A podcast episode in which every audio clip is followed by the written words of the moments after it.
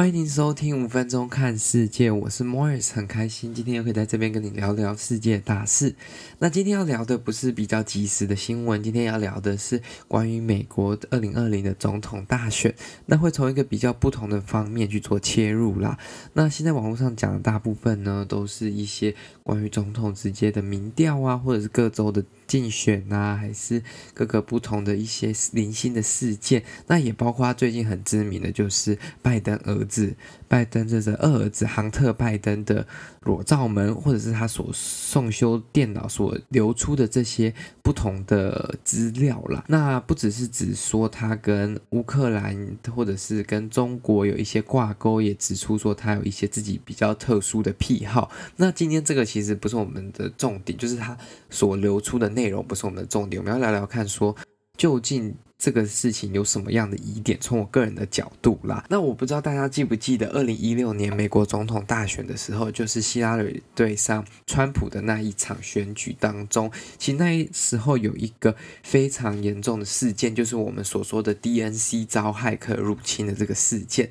DNC 是什么呢？DNC 就是美国民主党的全国委员会，类似像我们政党的全代会、中常会这种东西。发生了什么事情？就是他们的一个 database 数据资料库遭到了骇客入侵。那基本上，这骇客其实是用一个钓鱼信件的方式的。那其实 FBI 当初也有发现，就是说，哎，这个好像怪怪的。那也有通知负责。维修的这个单位就是民主党那时候其实是外包给一间算是很小很小的治安公司，那那个治安公司呢，其实没有。把它当做很认真的警告，因为想说这个 FBI 探员到底是不是真的也不确定，导致说整个其实拖了很久，这件事情才被正视。那其实这个 FBI 那边有点受质疑啊，就说为什么没有跟更高层级的民主党官员、政府代表去做反应，或者是向当时的奥巴马政府提出更严重的警告呢？那这就是另外一个问题。今天要讲的就是说资讯的安全跟骇客会怎么影响到这个选举。那美国 DNC 被害的时候呢？那其实流出了很多东西，流出大概两三万封，应该两万多封的内部邮件啊，或者是大家对彼此的看法，或者是一些民主党大佬对各个候选人的看法。那其实也有很多东西是被川普后来拿出来攻击希拉蕊。那这个攻击的内容包括他过去的一些行为啊、政策啊，还是跟别人讨论的内容。那这些内容有可能是不应该出现在私人电邮上，或者是说。有一些比较机敏性的内容，其实影响更大的呢，是有一些电子邮件，其实是显示了希拉瑞有在暗中影响民主党党内的初选，去击败同党的初选候选人，那也有参加一些比较。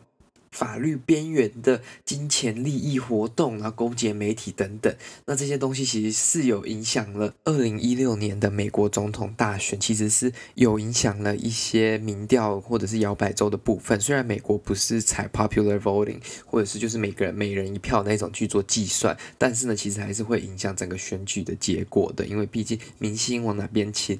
摇摆州的选举人呢，就得往那边请，那就是比较 unfortunate 的部分啦。那我们回过头来看，今年现在正在发生的这个二零二零的选举，其实很多治安公司或者是大的科技公司都有警告，同样的事情有可能会发生，就是运用这种。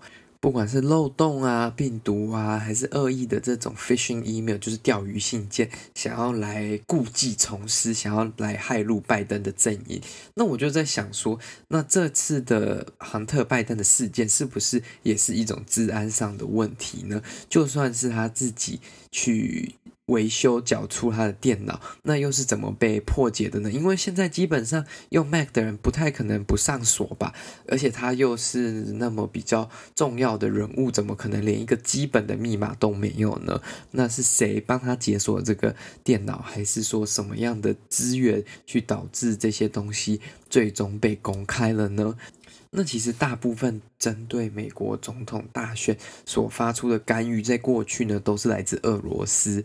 不管是他们政府的单位，还是他们民间的骇客，过去都有这样的记录。那其实今年比较特别的是，中国其实会比较偏好拜登嘛，因为他对中国的政策是比较 friendly、比较欢迎的。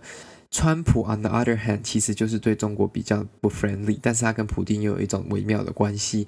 那在中国、俄罗斯啊或伊朗这些国家对选举的影响上，不知道说会不会对实际的选举结果产生什么样的影响？像这次杭特拜登事件，其实对他老爸拜登的选举应该还是会有一点点些微的影响了，虽然应该非常的些微，这其实就很值得我们看下去，也值得我们借鉴啦。那今天的美国总统治安特辑到这里结束了，谢谢您的收听。如果喜欢，麻烦您把这个节目分享给你的亲朋好友。我们在各个平台，Spotify、KKBox、Apple Podcasts 以及 Google Podcasts 都可以收听。谢谢您，我们下次再见了，拜拜。